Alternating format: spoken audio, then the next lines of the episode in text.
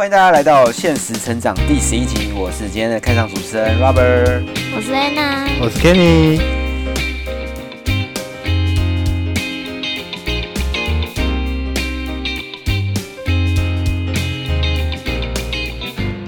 嘿，大家好久不见啦！我想我们这个又过了一个礼拜，相信大家在我们追追我们集数的过程中，这这个应该是等不及想要听到我们下一集了。那我们剪辑师正在努力的为我们 对剪出下一集。真的是等不到，还是等不？没有没有，因为我这边比较特别的一点就是，大家是一次上一集，我也是一次上半集，我已经准备好半集了，好不好？我们的不要紧张。文字稿已经可以 release 出去了，对，是接下来就是等这个这个影像版还有声音版同步给是，大家没有错没有错尝。试。哎、就是大家有没有曾经就是有听别人就是这个长篇大论的时候，会感觉哦，虽然他讲的很有道理，又或者怎么样，就比如说在学校有一些老教授啊，或怎么样，讲的讲的东西其实是很有深度，但是就觉得哦，好想睡哦，好想打哈欠，有没有这样子的感觉？感觉很，我记得很长，我现在都没对，应该都是这样。应该都是还蛮常见的一件事，对不对？这个蛮常见，但是你刚刚提到一件事情是讲的还蛮有深度。第一个，有人讲的没什么深度，然后又长篇大论，你会听不下去，你会觉得很烦躁。可是如果这个人讲的很有深度，可是怎么样就是有点无聊，就像是你刚刚说的教授上课，或者是有些朋友他们讲一些大道理，他确实好像有点深度在，但是我真的觉得听得很听不下去，为什么？太无聊了，我也不想吸收，算了，因为真的太无聊了，所以蛮常见的，是。是，所以其实补习班老师通常来讲，跟学校老师可能有些时候差不了太多，但他可能在某一些角，就是这个角度上，某一些方向，他琢磨的更多，让你觉得哎，有趣的故事，我觉得对吕吕杰是不是就是那种补习班名师、历史名师，就特别会用这种故事，然后把你让你记得这个历史事件，让你记得这些事情，这样。嗯，没错，还有以前在上那个什么五月国文啊之类的，都有啊这种效果，就觉得哦，国文真的是很 bullshit，没想到竟然可以被他讲的这么精彩，真的是妈妈乐。是，真的是妈妈乐哇！这是历史的，呃，对，时 代的洪流哎、历 对，所以其实我们今天的主题就是开始学习说个好故事。它其实是个学习说好故事的这个一零一教室，就是我们最初阶版本。那对你那 Kenny 你自己觉得自己是不是一个会说故事的人？我觉得我和我是个爱说故事的人，但是我觉得我的故事都不是说的很好。那因为我我想说，会说故事的人，我会把它定义为说，他想到什么，或者是他今天发生什么事，或者是他想要表达某一件事情的时候，都可以有一个很好的，或许是一个包装，或许是一个方式，把这东西阐述的很好。但是对我来说，我很喜欢说故事，但是你知道，有一种就是量很多，但是值不佳。所以我可能讲个五个六个故事里面，只有一个是我自己想了很久，我自己琢磨很久，然后我讲出来会让我自己觉得说，诶，这个故事我自己讲得很满意的。剩下四个到五个，我讲完之后都会觉得，呃，好像也没有表达到我的精髓，但是我还是想把这东西讲出来，所以我会觉得我是个爱说故事的，但是我常常讲不到一个我自己想表达的一点，就是有些人说的是眼高手低。你很有一个想法，你觉得你能传达很好的概念，但是讲出来却不是这么一回事。是。那 Anna 你自己有没有这样子的感觉？又或者说你你感觉 Kenny 就是这样的人？他很会很爱说故事啊，但是我觉得应该说我，我讲我自己好了。我觉得应该说我不是我我自己，我自认为我不我不是一个很会说故事的人。应该说可能不会说，就是没有办法说的很引人入胜，然后就是让大家会跟着我的情绪走，然后被我吸引。我觉得这有点像是不知道是个性或者缺乏练习吧，没有这么到有趣的事情，然后没有办法说的这么动听。然后可能阅历上面也没有这么多不同的，可能像是去呃不同的探访不同的东西啊，然后又可以再说出一些更有趣的事情。所以我觉得应该很蛮多人也都有这种问题，就是你的生活跟你身边的同仁，就是同事啊，或者是朋友，你的生你们的生活都蛮接近的，所以说起来就是大家都听过的东西，比较平淡无聊的那种感觉。是是，其实你也带到了几个点嘛，就是说，第一个是讲到你个人自身，就是自己的阅历、自己的经验到底足不足够。那第二个就是，其实你表达是我们的形式，我们要怎么样去做一个 deliver，怎么样去去比较好的这个表达方式给我们的听众或者是我们的这个呃朋友来产生一种。一种这种互动。那第三个，其实你刚才提到，就是说，呃，就是你，就是我们要表达这个对象，那这对象是谁，其实也会决定你这个这个讲故事的 quality 是怎么样的，表讲故事的这个这个内容以及 quality 是怎么样的效果。那基本上，我觉得其实。Pretty much，你已经 cover 到今天的主轴了。那我们来玩一个小游戏啊，我们一个人分享一个小故事，来我们来感受一下这个我们可能就是可能是经验也好，又或者是说就是自己发生或是别人发生的事情，你分享一下，就是你是怎么样去 deliver 这样子的一个概念。那我先来说一下，就是说我以前。其实我自己来说，我自己本身不是一个就是学历非常好，又或者是有名校背景的人，然然后常常可能，比如说从一开始去跟别人沟通的时候，人家可能就是呃开场白就会先问你说你是什么地方毕业的，然后即使你已经毕业了十年以上，还是会有人问一样问题。那这时候可能就是你会告诉他，这时候其实我通常都不会想要去证明什么东西，因为是没有你在同一个维度上去跟人家这个就是产生一些这是产生一些这个冲突也好，或者是对抗也好，是没有什么效果的。那我通常会举一些小例子，就是说，比如说像我我现在的工作也好，我可以告诉他我的同事都是哪一些人。然后我这个位置本来的人去了哪里？然后我现在为什么会来这？像我之前在在一间外商公司，我这个位置的前一个人，他其实去了 BCG 去做 consultant，他去做 senior 的 consult，呃，应该是做到 staff level 的 consultant，这是非常高的。那我的这个位置的呃，我这个位置的下一个人，他其实是去了这个，他后来去了这个这个 IBM，也是做做 consultant，也是做 technical。的这个 consultant，那你可以知道，就是说，透过你这个，其实就 pretty much 可以知道，在你这个位置上，呃，他可能会是有怎么样的一个 level 的成绩，就所以那个评判的人就不会用一个很搞笑的方式来去评价你，因为比如说像我是做 data 的，最最搞笑的一个就是常常可能会有人问，所以你们的 data 就是有有几千笔，通常有几千笔，然后。这个呃，是不是用 Excel 啊？然后还是 用什么方式来？你就会觉得，哎，这个现在是怎么样？大家不知道了，别这样。这个是这个是一个小故事，但是我意思是说，就是呃，这是在同级的同级的程度上，我会去描，通常会去描述的一些，就是我的一些小故事。但他其实没有要向别人说我到底是处理多少，我都没有讲我自己是干嘛，都是透过。别人的一种故事来去带到说，我现在这个职位上是怎么样的一个价值，大概是这样子的一个小故事，是，嗯嗯嗯。那 Kenny 呢？我从你刚刚那边得到一个想法，就是，呃，你你讲没有错。如果你在跟别人讨论这个事情的时候呢，那他他把他想要知道你这个人有多少能耐相关的东西，他可能没有一个比较客观的评断方式，或者他自己有他自己的评断的方式，所以他今天提了一件事情，他说：“那你的学历怎么样？”他想用这样的方式去看说。呃，去来评论你这样子的能力，那你会想要用别的方式去讨论，这个非常合理。为什么？因为或许我我对于你这一块行业不熟，我对你这个人不熟，我就只能用我自己的方式。就是我可能觉得学历代表一切，我就问你学历；我可能觉得经历代表一切，我就问你经历；我可能觉得哦，你是个 manager，我可能觉得你管多少人会代表你的能力是多少，我就会问说哦，那你管多少人？所以这其实是用我的方式，我想要把你放在我自己能衡量。定义你能力的这个维度上面，把你架上来，然后我看一下你有多少能耐。这是我刚我刚得到的，就是说很多人确实是做这样的事情没有错。那这个东西，我我等会讲个故事的时候，其实也有相关类似的东西。就是我要讲这个，就是当然我们在前一阵子的时候，呃，我们有做一个这个 workshop。那这 workshop 呢，其实这个东西我觉得不应该发生，但是它就发生了。做什么事情？我们在讨论一个东西，就是我们自己组内，我们组内这么多人，我们自己组内目标到底是什么？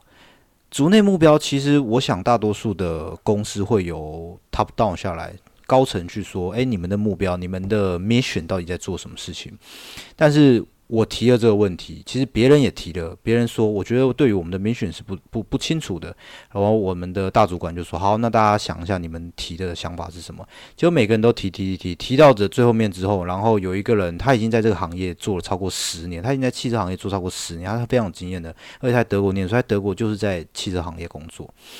所以大家有一点，我个人会觉得有一点被他背景给给说服了。就像你刚刚说的一样，我知道你的背景，所以我会觉得你讲话更有更有分量。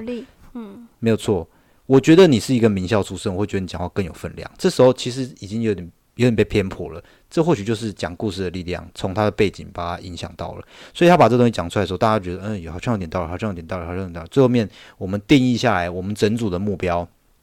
被他定义住了，被他定义下来之后，我老板就说了一句话，就说：“好，大家是不是都接受这个东西？如果是的话，我们就必须要思考这件事情，要要要 keep in mind。我们以后在做东西的时候，要知道这是我们的目标。”就最后面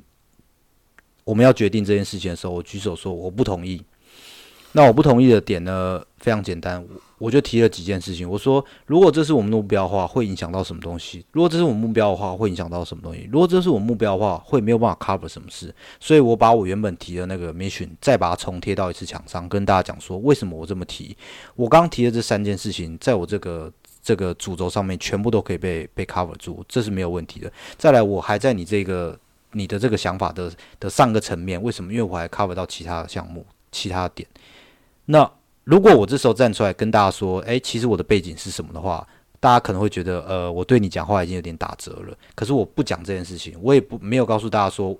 因为我过去的经验或什么相关东西，我们就就事论事把这东西放出来，然后告诉你，我们两个来比较的时候，可以告诉你我这东西的比你好点是什么。最后面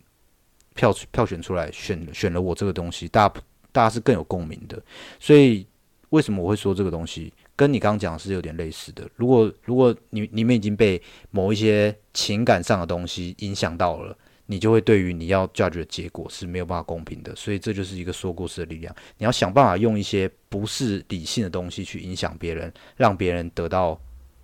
你要的结果。对，但是这件事情我用经验方方面没有办法判定他。他一站出来就已经说我做了十年的汽车行业，你在经验方面上没有办法赢过他。但是我知道用别的方式。去去赢过这个东西，对，嗯，好，谢谢这个 Ken 的分享。那其实我们知道，其实呃，有时候我们在描述一些事情的时候，有时候不是用事实或者是用数据就可以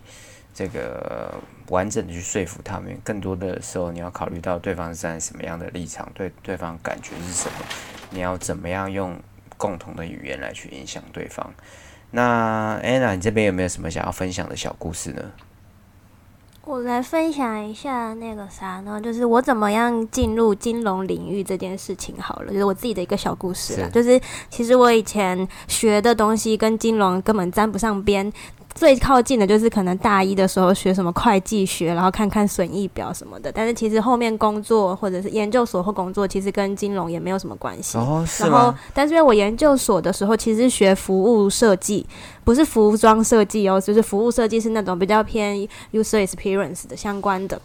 所以我后来到呃，因为后来就是找前一份工作的时候，是其实找了很多相关 U 叉 designer 的工作，不管是可能在一般的甲方公司啊，或者是乙方的那种顾问公司，然后我就到我前公司去，就是找到了一个 U 叉 designer 的职位，然后就奔着去了。然后殊不知进去之后呢，发现说，诶，其实这个职位呢，他没有真的在做 U 叉的工作，因为其实他并没有一个独立的一个部门去做这件事情，然后他还是有跟外外面的 U 叉公司去做合作，所以我能做的就是管管 U 叉的，管管外部公司，帮他们算算说你到底呃准备了哪几场的访谈，然后你的每个月花掉了多少钱，就花就在做这种事。那后来觉得不行那总不能闲着没事干吧。所以后面就慢慢去接手了一堆，就是一些 IT 产品经理相关的工作，然后就从这个时候开始，其实就接触到了很多像是普惠金融的概念，就是普惠金融其实就在说我们怎么用比较呃低的服呃成本，然后去可以创可以帮可以可以去服务更多低收入或者是可能平常被金了传统金融行业拒绝这些客群。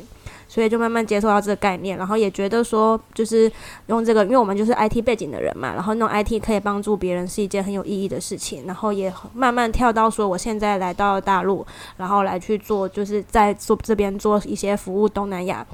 嗯东南亚社会的一些就是产品经理的工作，这样子，就是一个一个转折点，就是我没有我也没想到我会踏入金融业，没想到会踏到中国来这样子。了解，所以这个故事算是分享说自己的。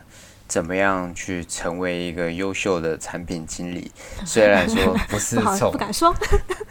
对，不是从金融相关领域出身的。是是是。那其实呃，其实我们在总结来说，其实我们这个一个故事。它其实不不单单只是描述这个事实，或者是呃结构化而已，它可能更多的是有几个层面。第一个就是我们可能是要解决具体的问题，这这件事情是大家都有一些共识。那再来有一个呃比较重要，就是说我们要怎么样去影响到对方，就是对方是在怎么样的一个角度。思考，那我们用什么方式来去影响对方？那在影响对方的时候，我们可能其实最后一个其实是最 soft 的这这个区块，就是说我们如何能够带有一种温度来去影响对方。那我们在解决问题的同时，也让双方能够感受到这个故事是带有，或者是这这样的交流是带有一些意义存在的，而不是只是白纸黑字写写清楚。让你成为一个这个除了理性思考、理性沟通外，但是感性表达的一种人。那其实我们呃生活上有很多 case，我们今天我们就不不把它发散，我们就直接聚焦来讨论。就说我们最常见的可能是像面试啊等等之类的，我们就从面试来去这个这个这个角度来去切入，来去想想怎么样去学习，开始说一个好故事。那其实。呃，再回去讲一件事，就是讲故事，其实是一个大家都觉得很重要的一件事，但是事实上它难度还是非常高的。就是从我们刚才讲讲故事的内容可以发现，说其实我们每一个人都还有呃需要这个改变、需要成长、需要进步的地方，因为我们的故事其实还是很难一瞬间就抓住这个听众或者是呃观众的这个视野。那从 Kenny 的角度来看，你觉得讲一个故事跟说一段话，它本身的差异会是在什么地方呢？故事跟讲一段话，你说故事跟叙事，其实我我自己有想过，到底故事叙事差别是什么？我觉得叙事。比较算是你把东西讲出来，那它可能是比较客观的东西，它可能也带给你主观的东西，但是它是一个很多很多小的片段去组成一个故事。那在故事里面呢，它增加东西就已经不是这么单纯的。你可能讲说我喜欢这个东西是你客观东西，不是你主观的东西。对，那你说这东西很贵，但是我还是喜欢它。虽然说这个带给你客观跟主观，但是它并没有。并没有这么的，并没有这么丰富，所以把很多个叙事组成在一起，再把你的呃加油添醋的东西放在里面之后，我觉得它会变成一个故事。意思就是说，它更能就像你刚刚说，它更能触动别人的心弦，它更能影响到别人。我会把它定义为这是一个故事。对，是，其实故事跟叙事差异就在于它可能中间会有一些呃简单的叙事，它可能是因为所以。那如果你去看电影也好，或者是生活中的这些场景、新闻在描述也好，你会发现它不是可能不是只有因为跟所以这么简单的这个因跟果的关系，又或者说这个呃就是线性的关系，它可能中间会产生一些波折，也就是说，因为可是本来要接一个所以了，但是它这时候会接一个但是，但是他比如说有电影，比如说玩游戏也好，有一个人要去打。呃，他可能因为家里这个父母可能被坏人绑架，他要去救他，因为这样，然后他可能要去救他，但是他发生一件事情，然后开始产生了一些冲突，才让你觉得哦，这个东西特别精彩，然后才会接到后面的所以，所以它其实是一个曲折在里面的，它这个是一个讲故事，可能跟叙事它的差异会在。会有不同的地方。那我们其实这个东西呃还是比较难掌握。我们可以请 Anna 来做一个，看她来做一个比较优秀的这种自我介绍，然后看一下她准备的怎么样。然后我们来 Kenny 来来去做一个啊 interviewer 来去给她做一个简单的评评断，我们感觉怎么样？那那你要那你要讲多久？三十秒。一分可以可以，好，三十秒，给你三十秒，三十秒让你说个好故事。这个电梯，你进到了电梯，电梯下去就三十秒。没有错，我就是你的主管。你现在跟我讲三十秒。好，嗨，你好，我是 Anna，然后呃，我来自台湾，对，现在在这边讲台湾，大家都会比较记得我这样。然后我我在那个。嗯，IT 相关的领域做产品经理，有现在有五年的时间了。然后我比较擅长的是，因为我之前的经验其实很多经验是加入像一些新创公司，或者是在大公司里面的一些新创团队，所以有很多经验是包含就是从零到一，包含是去建立团队，然后从零到一去建立一个产品的原型，然后去呃把这个产品落地实做下来，然后再去做后面的推广、运营等等的。所以我自己给我的标签就是，呃，有一个创业家精神，然后能够去呃从零到一，可以把整个团队跟产品建立起来，可以这样，这样有三十秒，要差不多。那 Kenny 感觉怎么样？对，我觉得他的开头这件事情，我自己觉得他的初衷非常的不错，因为他讲到一件事情，我知道我讲什么东西会让你印象深刻。我说在这个地方，我可能讲说我来自台湾会让印象深刻，这个是我非常同意的事。那接下来再往后的话，我会听起来会比较像是你经历了什么东西，你做过什么事情，所以你认为你要打动到我的点是什么？我自己的感受没有这么深，但是我自己，我刚眼睛闭起来好好的听完了之后，因为很多东西我本来稍微就知道，我还是觉得你的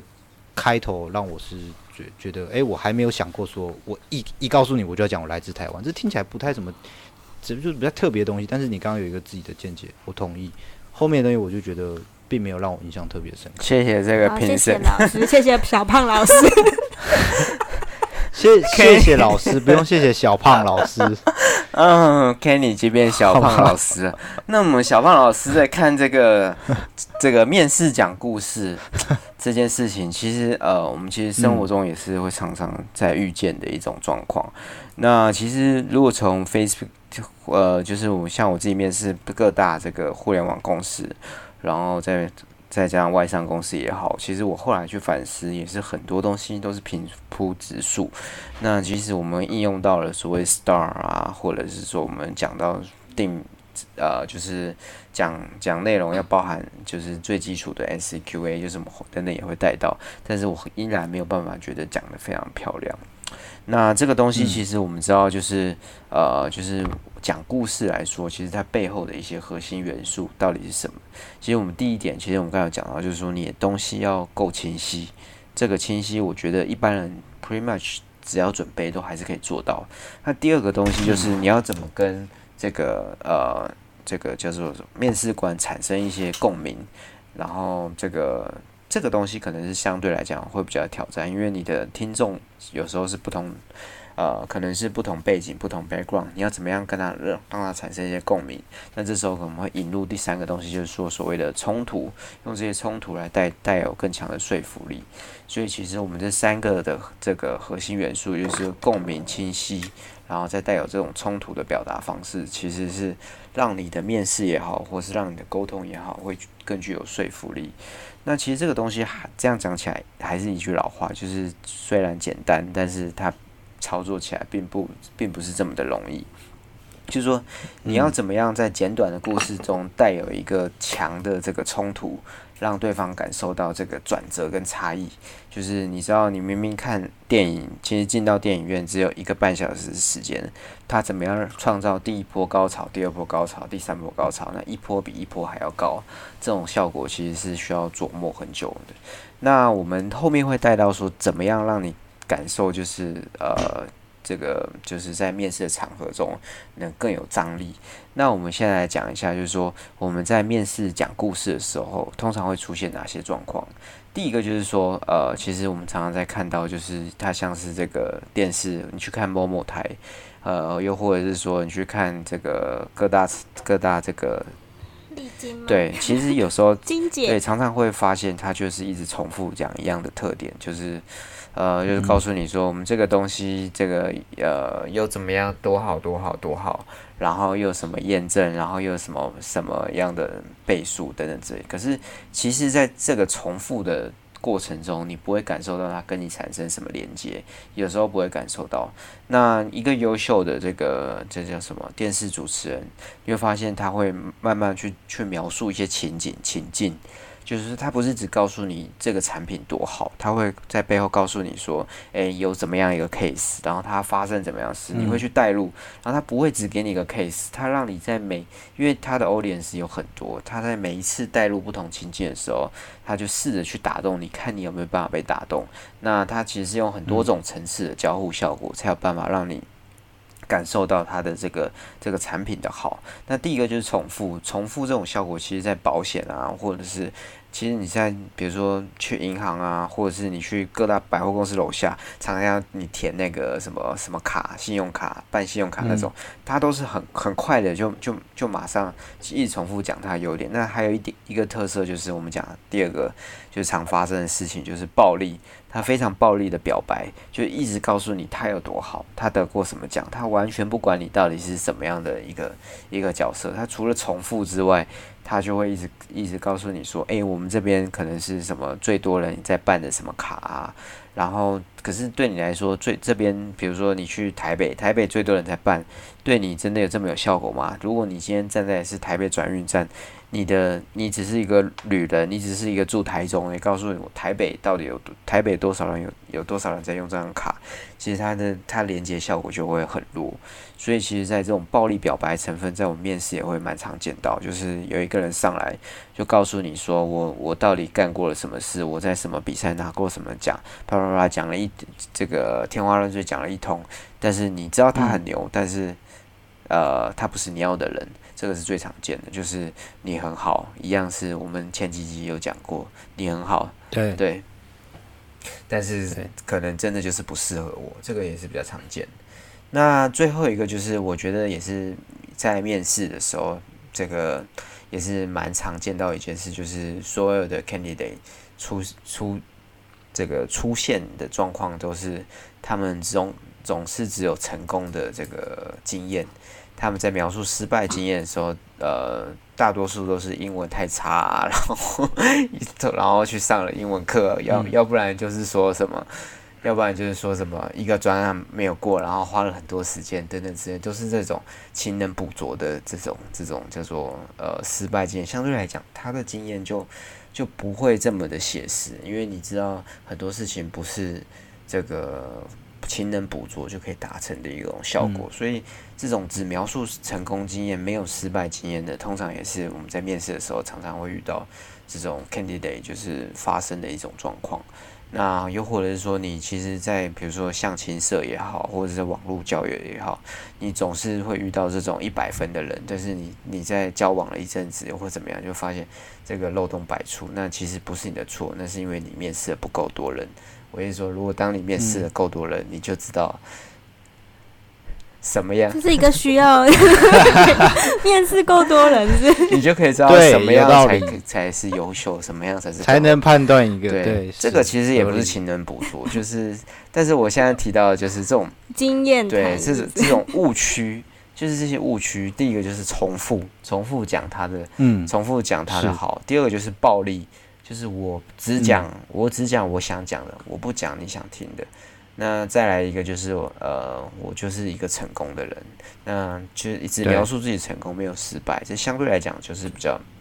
常见到的一个状况，那我们就说，对我觉得其实就回到你刚刚讲的，就是那个只有成功没有失败。就我最近也在看一个一些影片，然后也在说，就是面试可能会常常出现的一百零一道问题，有一题就是也说，就是会问你说你的缺点是什么。我相信可能大家也很常被问到这个问题。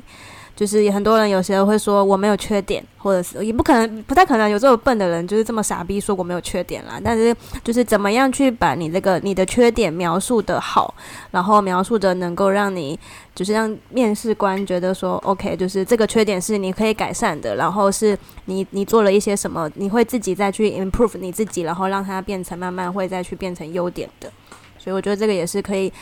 呃，再去描述你的缺点的时候，也是可以再去包装的一件事。这样是，其实其实，在面试的时候，很多题目都是可以去导到差不多类似的答案。但你要怎么样让你就是通常描述缺点的时候，有些人会觉得这个题目很废，然后就讲一些很废的答案。因为通常都讲很废的答案，很废。我不是说什么英文不好，补充英文是很废的答案。但是这个题这个答案实在是太常见了，就十个人有九个人上来就说我以前英文不好，然后我到底 到底去我去读了什么吗？对，然后最后把哦，但是这个故事它就是这么的平凡无奇。我讲它是一个事实，但是我说要怎么去创造一个冲突，你要想一下，你你说我其实英文其实本来是不好，我对英文也没有什么兴趣，然后我从小就是英文挂倒数的。那直到有一次这个这个我参加了什么志工，然后他是讲中文的志工，然后这个比如说。呃，他可能是去运动场当一个志工，然后发现运动员受伤了，然后我发现我跟他讲英文是这么的困难，其实我是志工，但是我却一点也帮不上忙。然后这时候我才才发现说，英文对我来讲，这个它不再是呃，它不再是我身外的第二种语言，上班。对，它不再嗯是我学习，它不再是我课堂上一门课，它是我亲身经历，就是会让我我因为可以说英文，可以去拯救一个人的故事。那我从这个东西嗯。再去做一个转折的时候，其实你可以带出来的效果就会比说，呃，我那时候英文真的考得很差，我考了两次都十分，然后还有一次十五分。那最后为什么？那是因为我我妈带我去了这个乔登美语，还有带我去了 什么补习班。对，我英文终于进步，这个差异就差很多。对，是嗯你你讲没有错。我自己的看法就是说，在因为你现在谈到面试这件事情，为什么会讲故事跟面试会这么息息相关？最大的原因就是因为你在面试，你回答每一个问题的时候，其实都是在说一个故事。那虽然说我们叫他说一个故事，但是你你没有要把它夸大，你没有把它讲的每一个事情都讲的非常的这个 dramatic，没有必要。可是你要传达的想法跟你要能感染别人的那个感觉，这是要做出来的。要不然就像你刚刚说的一样，我以前英文很差，后来真的太差了，没有办法跟别人沟通，所以我去加强，我上了网课，对不对？我上了网络的课，我去买了什么书，最后面我英文变好。那听完之后，它是一个答案没有错，可是对听的人来说，他不知道他接收到什么讯息，所以你其实你是浪费了一个问题，你也浪费了大家的时间。是你觉得你答出来的问题是是好的，可是你却没有达到一个，就是它能传达意义在。这其实我我自己的想法就是，这个关系到最大的点就在于说，你如果很会考试，你可以把一个答案写出来，但是你却不知道这个答案它能写得更好。你只觉得说这个是答案吗？是，就这么 pass 过去了。但是实际上你可以让它做得更好。是，是，所以其实呃，这个讲故事，我们再 recap 一下，它通常就是三个层面嘛。第一个就是我们自己要怎么样把这个东西表达的更好、更清晰，展现出自己的实力。那再来就是你跟你的这个听众 audience 或者是 interviewer，就是要怎么样产生一个比较强的共鸣，然后互相产生这个连接。那最后一个就是说，是我们呃，最后一个其实也是基于跟对方共鸣的状况下，我们除了产生共鸣之外，我们要传达背后还是有他的思想存在，传达什么样的理念。就像我们刚才讲运动场上讲英文这件事情，其实带出了几个，第一个就是我在做自工，第二个就是说我是为了要帮助更多人，所以我做这件事。那其实英文它到底是不是？附加价值，你可以自己去判断，但是你会知道，除了英文之外，我又带出了什么？带出我会去为了这社会多做一些什么，我愿意去付出。所以它其实你可以知道，它包装的不只是一个失败故事，不不只是一个我曾经失败的点，它包装的是我的一些 intention，、我的一些价值观都在里面。是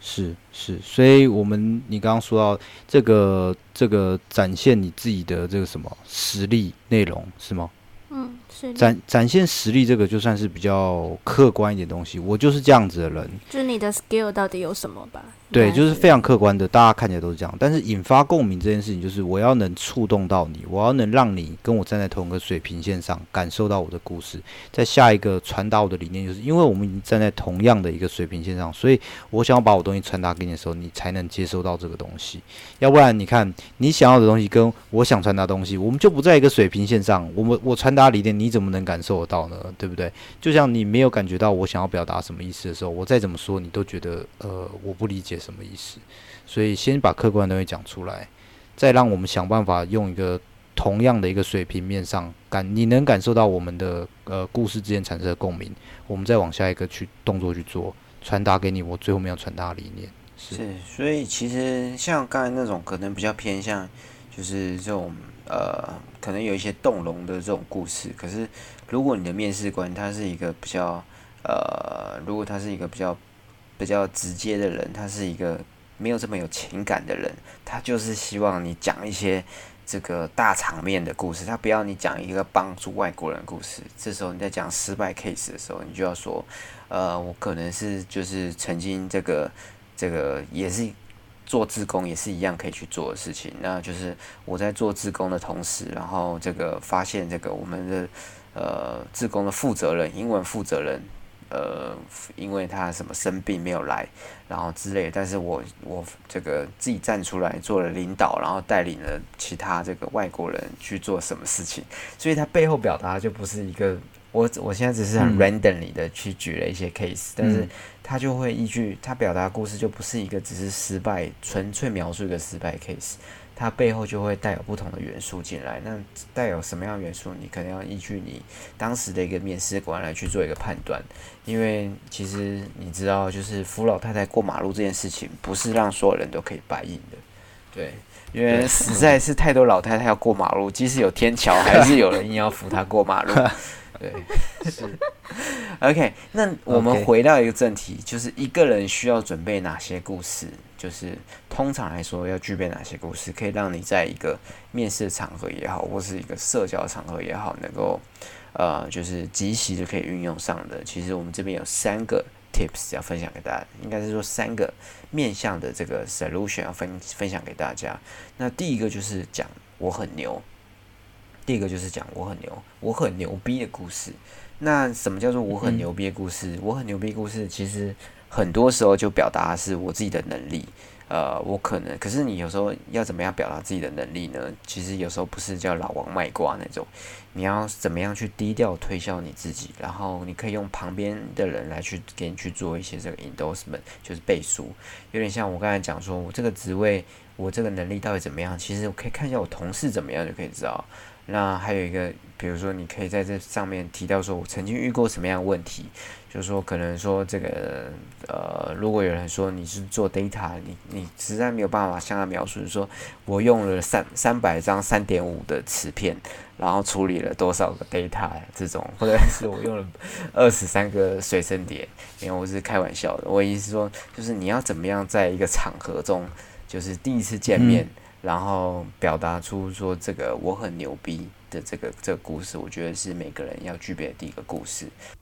那其实我们工作中常常会遇到很多这个，就是我们这这角色富含了 technical 跟 non technical 的人在里面。那有时候想要表达说自己到底是比较偏哪个方向，我通常就会表达说，我不会讲我自己到底干了什么，那我会直接讲说我的前主管现在又去了哪里，或者是呃他们现在在带什么单位，类似这样的方式。那透过这种我很牛逼的故事来告诉别人说，其实其实呃，就是我是有实力的。那我觉得这是第一个大家具备的故事。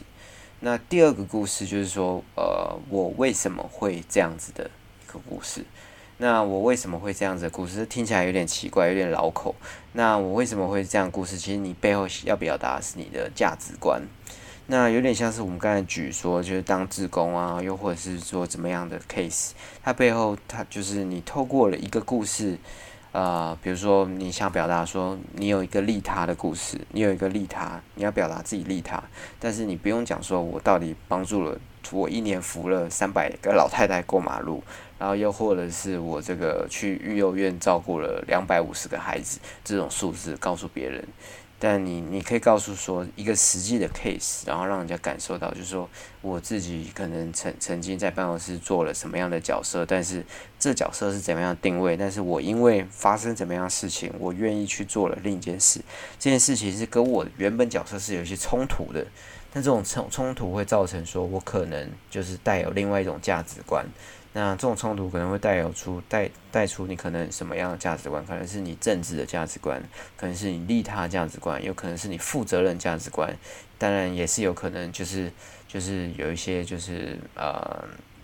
嗯，比如说呃，可能是有一些这种会冲突应该是说这是这个不完全是完全正面的一些价值观。那这你透过这样子的故事的表达，你能够让人家感受到说，诶，我现在就是除了有，比如说我自己来说，我很牛逼，通常都讲我自己在 data 处理这块能力。那我带有我在讲第二个故事，就是说我为什么会这样子的故事的时候，我通常会讲说我是怎么样来帮助他人，其实我没有这样子的能力。对，那我可能这个故事就是让你能够在一个场合中，可以让人家感受到，哎，这个人是可以信的，还是不可以信的？因为你会知道，就是假设今天有一个人很厉害，可是他到底能不能信？其实背后是他的价值观，合理。他的价值观你买不买单？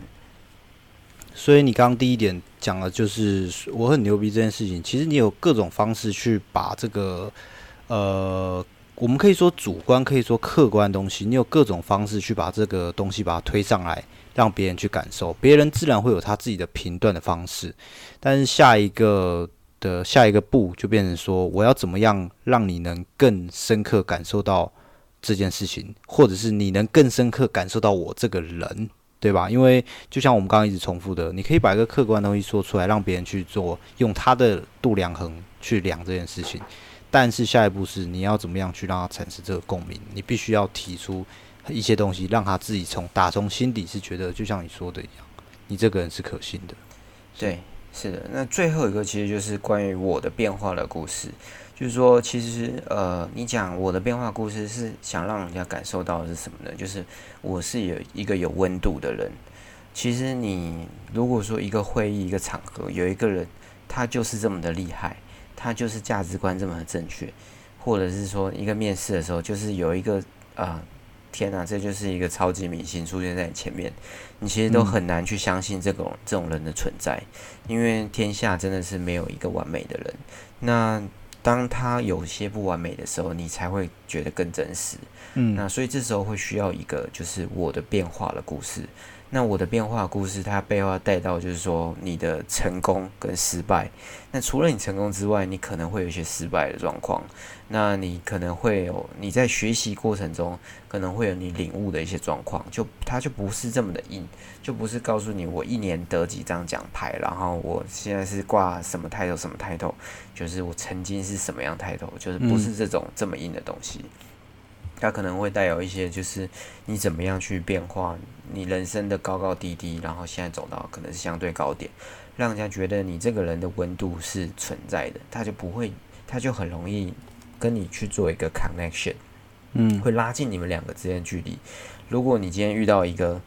男生或女生或者是谁好了，他就是这么的完美，你其实会觉得没有办法亲近，是觉得不真实，没有错。Kenny，你有这样的 case 吗？有有时候我会有这样感觉，就是我的另外一半太完美，然后我就常常会觉得说：“靠，是真的吗？他真的是这样子吗？他真的是真的是没有缺点吗？”你你讲没有错，其实我你你可能等会还有东西要补充，但是你现在讲到一个非常重要一件事情，我前几天才跟我一个朋友，因为他他他在他在追女生，然后才讨论到这件事情，讨论到什么东西，就是说第一个对不对？我先表达我自己的。这其实跟你现在讲故事真的是非常的像。我先表达我自己的能力，我先表达我在什么公司上班，然后我可能一年赚多少钱。有房有车。对，有房有车，你一定要先知道有女友。客 不没有没有女友，没有女友，没有女友要追女友。对，客观的事情先讲。再来第二件事情就是讲我自己的价值观，没有错。我要先感染给你，为什么我做这件事情？我对我的爸妈多好，我我多么喜欢热爱小动物。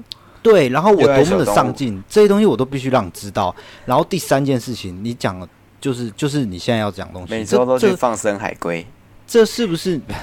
这是不是你要讲的冲突？我不太确定，不过听起来是这样。你说这个我的变化故事，第三步要做什么事情？我已经塑造我客观东西很成功，我可能很有钱，我怎么努力的？第二件事情，我已经塑造了我的价值观是非常正确的。我对我爸妈很好，我对我的朋友很好，我对什么东西都很好。第三件事情，我要开始慢慢铺露一些小小缺点，让你感受到说，其实我这个人还是有缺点的。要不然你就会觉得，怎么可能？就像你刚刚讲，在面试也是一样，怎么可能你这个人这么完美？你讲的这么好，啊，你讲这么好，啊，你怎么不是伊朗马斯克？啊，你讲这么好。啊，你怎么还单身？啊，你怎么还在这？对，没有错。所以第三步重点就是暴露你一点的小缺点，而不是说你会暴露一点小缺点，是你可能说啊、呃我其实呃脚很臭，心情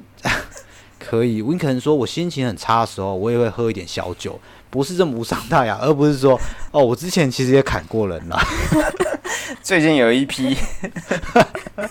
消波块，我心情很差的时候，我我也是会吸点毒，没有不是这一种，但是确实会稍微暴露一点小缺点，我可能会小喝一点小酒啊，然后我常常会跟别人出去玩，然后我心情很差的时候，我可能会有一次想要我自己独处的时间，这东西是不是这么的？不是这么伤大雅，但是你有感觉到说，对我这个人真的是有那个温度在，因为我还是个人，我还是有个缺点，会让我这个人更真实。这这是一个，我觉得前几天讲到这件事情，跟你现在讲的东西，就是还真的是蛮吻合。不管是在面试还是这个交男女朋友之上，对，就是等一下下去领五百。下去领五百所，以，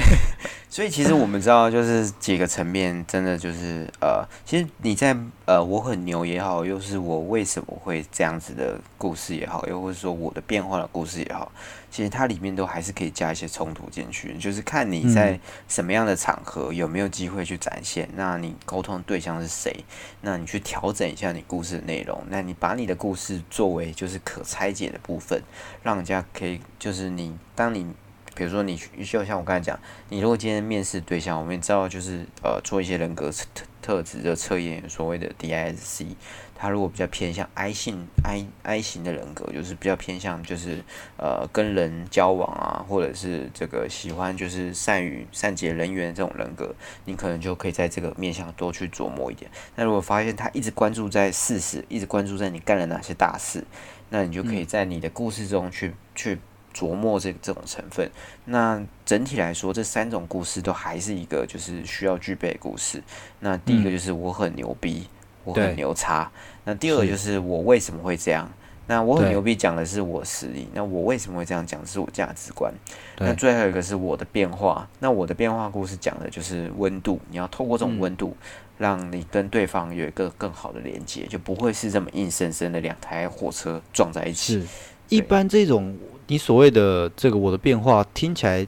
我我不知道，我猜想是不是都会稍微是比较负面一点东西，但是却不是这么负面的东西，但是带给我转变这件事情。对他可能他就是从他核心的概念就是冲突。那这个冲突其实真的要看你的对象是谁，然后你怎么拉出来。这个就是你跟一个富家女没有办法跟她讲说，我没从没钱到有有钱这种冲突，她感受不出来但你你跟一个你跟一个你跟一个这个不读书的人，也没有办法跟他说我从考二十分变成考八十分这种冲突，嗯，因为他就是一直考二十分。那你跟一个考八十分，你有办法？那你要怎么找出你跟他冲突的连接？就是是产生一些共鸣，我觉得这个是是需要去琢磨。但是 pretty much 每个人还是准备一套基础架构的，就是我很牛逼，我我为什么会这样，还有我的变化。那透过就是具体的场合来去做一些展示展现。那哦其实我觉得，呃，就是整体来说，这三个概念的这个大家应该都可以蛮有感觉的啦。那我嗯自己是还蛮有感觉，就是，但是我自己也是不断去利用，就是判断说，我自己还是有一些面向是比较不足，那我会自己去判断说，在什么场合下可以嗯。使用怎么样的一个手法，应该是嗯，我讲到 trick 有点太太嗯太负面，就是他对你讲没有错，我刚刚也是想到 trick 这件事情，他可能比较负面，但是呃，他又带一点那样子的味道在，为什么呢？因为因为你要我我我先说这边讲到两个，第一个先回到你刚刚讲的这个东西，冲突这件事情，确实冲突也是要想办法让别人有共鸣的冲突，而不是就像你说的，你跟一个有钱人说我怎么样变有钱，他可能我他不知道到底你在讲什么东西。那但是我们故事围绕的一个点都是，你要想办法让别人有办法去衡量这件事情。如果没有办法衡量，你们就是在不同维度上，你怎么说大家都没有个共鸣，这是这是第一件事情，就是说冲突，就算你要解释冲突，你也要想办法放在同一个同一个维度上面去讨论冲突。第二件事情就是，对你说的，到底到底这个东西到底叫不叫，是不是叫做 trick？我会觉得它是一个 trick，为什么？因为你很多时候你想要去感染别人，他就不是这么平铺直叙的就可以做到这件事情。你要想办法去去触动别人的心，本来就需要动一点心思。那那他不，他也不是说负面的东西，只是你要去去用你的巧思去想办法去勾起别人这样的感受。这时候我就想到一个很有名的事情，就是什么东西？就是韩国语，对不对？韩国语，有人说他很会讲故事，有人说他就是讲的东西都有点对，但是沟通对象不同嘛，就是没有错，你讲没有错。可是其实你不要站在你自己角度去说，我觉得他讲的故事都很都很搞笑，都很狗屎。你要去思考，为什么这些人会听他？为什么这些人会会会被他故事所打动？你要你要说的事情，你要去想的事情，都是这个东西搬在我身上有没有办法使用？我在对于某些 audience 的时候，是不是有办法使用？这是你有办法去讨论的事。我们不要这么就是直接的就说啊，这不好，这不好，那不好，那不好。其实他肯肯定有你可以学习的地方。你肯定要知道人家在做什么事，你肯定要知道他要讲的内容绝对不是要对你说的，所以你不会被打动是非常合理的。但是每个人都是做同样的事情。你今天跟你面试官讲这东西的时候，你觉得你跟你爸妈说，你爸妈会被你打动吗？一点都不会。懂啊，对，根本就听不懂你在讲什么，还觉得啊啊是这样吗？是那样吗？对不对？他根本就不懂你在讲什么。甚至你知道你面试官的一些行为，或者你知道你面试官感受，你想办法放这些小小的刚说到的一些小小的巧思、这小小的 trick 在这里面的时候。你就能打动到他了。可是这些东西复制到别人身上是不会发生的。所以为什么刚听完你这个故事，我会觉得说，其实韩国语也是有这样子能力去把他想要表达的方式、想要表达内容跟他情感，去跟他的 target audience 产生这个连接。产生连接之后，下一步就是把他们带到高潮，然后大家就会跟着他一起做同样的东西。所以这个其实是一个很好、很好去思考的一件事情。是不是，那 K。Kenny 的分享完，我觉得其实这个确实是实际上的案例，呃，我们是可以看到。那 Anna 这边有没有什么想要分享的？我被困起啊！等一下。哦，我们会跟观众说一下，我们现在录录音时间是台湾时间晚上十二点零一分，然后大家在疯狂的加班后，现在还坐在这个这个麦克风前面为大家来献唱一首。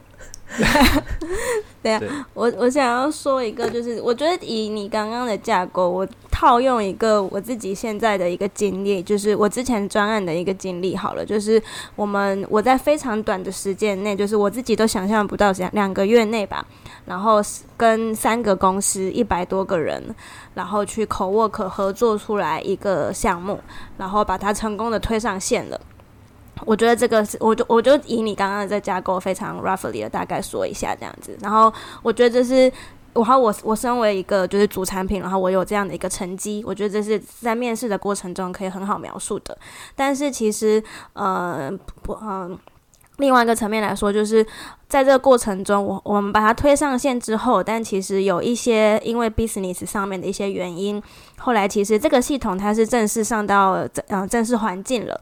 然后就是你随时都可以打开来，然后对课。但是因为因因为一些 business 的原因，所以其实它在六一八，就是大家都知道京东最大的一个购物节，它其实是没有正式对课的。所以就等于说，我们一百多个人，然后加班了两个多月，然后每天都可能加到个十二点一点。它其实这个呃成果是后来是放水流的。那其实后面对我来说，我我就像我刚刚讲的，我身为一个主要的产品，然后对我来说，我觉得这是我一个很大的成功跟失败同时发生在这个专案中。我同时我成功了上了这个专案，但是我也失败了，我没有正式的对课，因为你没对课，其实某种程度上来说就是一个你没有上线，没有获得后面的成绩的概念。所以这个也是我觉得也会让我想到说，呃，在这过程中我的学习跟领悟是什么，也是后面就是。这是一个很大的教训，我觉得对我来说，就是它是一个我我就不停的去反思，说为什么会在这个过程中会有这样的问题出现，然后是我们在哪个呃环节 miss 掉了，去确认说呃这个商务合作为什么没有谈判好，然后为什么没有持续的去追踪，然后造造成现在这样的后果。那如果下次再有这样子类似的情境的时候，类似的呃专案的时程啊，或者是这样专案的投入的时候，那我应该去怎么做？然后我应该怎么样去调整自己？然后甚至是呃，不要让这个系统的时间或者是开发时间这么早进行，那反而是持续的去确认说整个呃商务合作谈判法规等等有没有做好准备。这个也是我觉得呃，这个整个过程来说，就是一个我很牛逼跟我的变化，我的成功与失败的一个融合。这样，嗯，了解。我自己听起来。我自己听起来，当然我我没有办法就是我也不是这么专业，我没有办法 judge 说这个故事到底好不好。我自己听起来，我自己觉得少了一个共鸣点，就是那好像都发生在你的身上，但是对对我来说，或者对听众来说，要怎么样产生这个共鸣，去去知道说这件事还真的是一个很很强大的一个打击，嗯，对，所以强大的一个打击。如果我们大家一起来集思广益一下，补充的故事，它可能在牛逼身上就会是，呃，就是这个东西到底前人死了多少在沙场，那我怎么样凌空出世，凭着三年经验、五年经验这样子出来把这件事情完成，让人家感受到第可能是这样子。那我可能另外带来是说，呃，就是当时的产品负责人可能是十年以上总监都认为不可能。然后我我就站出来，这个告诉他怎么样可以达成。对，相对来讲，我它的画面感会更足。是我自己想到一件事，就是既然它是有不同的 team、不同组、不同公司来做，你刚刚说两个还是三个？我没有听到。三个公司，三个那或许嗯这三个公司里面，每一个公司都出了两个，甚至到三个产品在做这件事，我们就把它当成两个，总共六个人。你就说这六个人里面有另外的五个都觉得这件事情有点困难，他们想要把时间延长，但是我把旗子举旗子举起来跟大家说。我觉得有办法做，应该要怎么做？我把这个 proposal 提出来，大家同意，大家觉得说好，虽然听起来非常困难，但是我们可以照着方向去做。所以我把大旗一举，大旗一挥，把 proposal 桌上一甩，大家就同意这个东西。当然，当然大家也是非常怎么样，就是客观理性的去看完这个东西，觉得是可行的，所以我们就真的往前走了，照着我当时的这个规划，我的这个想法，毕竟我是个产品总负责人，必须要照着我的方想法，要不然我就跟大家一样妥协，好，改成往后延两个月不行，我们改三个月。可是最后面我们每个人都看完我婆婆手之后，就得到一个共识是，我们就两个月把它拼出来。我自己觉得在起始点，这会变得更、更牛逼一点哇！所以是你来你来掌控这一切。嗯我感觉好像那个孙悟空，然后 举个大旗号召大家一起去取经的感觉。那还有一个就是，就是他背后带的价值观，其实我还是能感受到价值观，就是呃，把事情完成、闭环能力等等之类。可是如果是这个面试官他想要知道，就是说，诶，那你到底有没有这个？你到底是是因为你自己产生不舒服，还是你因为公司没有达到产生不舒服？嗯，那公其实我觉得这些差异还是需要搞得清楚，就是说，现在你要传达给面这个面试官是怎么样的一个、一个价值观，因为从公司角度而言，说不定不上线才是对公司最好的选择，就是、那有可能，那从自己的角度而言，会觉得自己放水流，那所以你是更在意自己的嘛？所以我觉得这些东西都可以再去去 sharpen 自己的这个嗯故事的。那最后就是它到底是怎么样一个变化过程？我觉得它是存在故事变化，现在你的故事存在它变化的成分，但是要怎么样让它产生一些高潮，对然后怎么样让它有波动，然后嗯再荡到你、就是就是这个收敛到 narrow down 你的结论，我觉得这个这个也可以再去琢磨一点。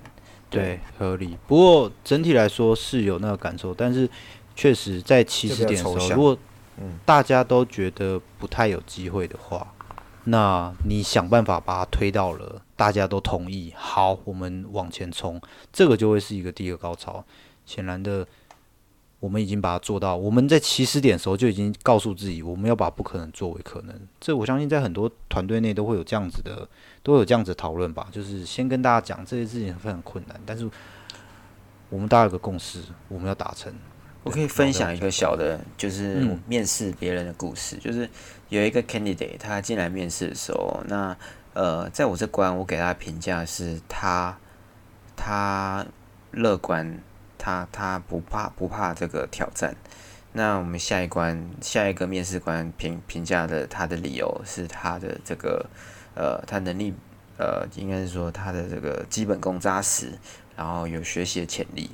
那在下一个面试官提到他的评价是说，他这个呃，他可能相对来讲，这个他会愿意去帮助别人。那你可以发现，我们三个面试官看的左左眼的角度都不同。那我猜他背后其实也是他用了某一些故事，然后呃，我是不知道他他跟其他面试官讲了什么故事，但是他利用了这个这个，他可能透过他讲讲话的方式也好，又是他描述方式也好，我们每个面试官抓到了我们需要的那种感觉，抓到我们要要给他评判就是加分的一些条件，那这些加分条件才让他在。可以一层一层过去，但是你说他都用一个故事嘛？其实我猜也不是，他应该也会依照你在沟通过程中来去稍微去调整，说他要在哪些地方去强调，哪些地方可能是呃有跟跟你有一些连接的。对，那我也简单分享这个小小的这个应该算是 candidate 的一个故事，小的嗯，对 candidate 是 OK。那我们今天呃，Kenny 还有什么话想想跟大家说吗？呃，胖老师，像胖老师，没有这个讲故事真的是非常重要一件事。我们从讲故事提到了，不管是从面试，或者是你从这个追女友，追女友，诶，他其实都有这个。如果你把它想的很邪恶，它就会很邪恶。为什么？因为你你的工作，你就是要想办法得到这件事情。如果你把你的心都打开来，让别人看得一清二楚了，对不对？那你怎么有办法确认面试官会喜欢你？你怎么有办法确认你的这个追求的人会喜欢你？你肯定掺杂了一些东西在里面。可是这个情情况当然有点不太一样，毕竟你追求的人可能是你希望花多一点时间在他身上，但是你这个面试这件事情，你可能只打算在公司待个半年、一年，甚至两年而已。所以心思是不太一样。不过你要做的或是要呃要有的思维，其实是是会蛮类似的。甚至我们把它缩小到你每一次的 presentation，你都可以把这些东西放在里面，去怎么样客观东西放出来，去怎么样跟别人产生这个连接，去怎么样往下一波高潮把大家带上去。这些东西都是你可以慢慢去练习，让你怎么样去学习说个好故事，让你知道怎么样去做这个东西。因为很多人会觉得，哎，我很会讲话，很会讲话，很会很会讲话，只是第一步而已。第二步是怎么样把你故事写得更好，而不是很会讲废话。对，对好，谢谢 Kenny 的总结。那我们今天的这个现实成长第十一集就到这边结束，那我们在这边跟大家说个拜拜，拜拜啦，拜拜。拜。晚安。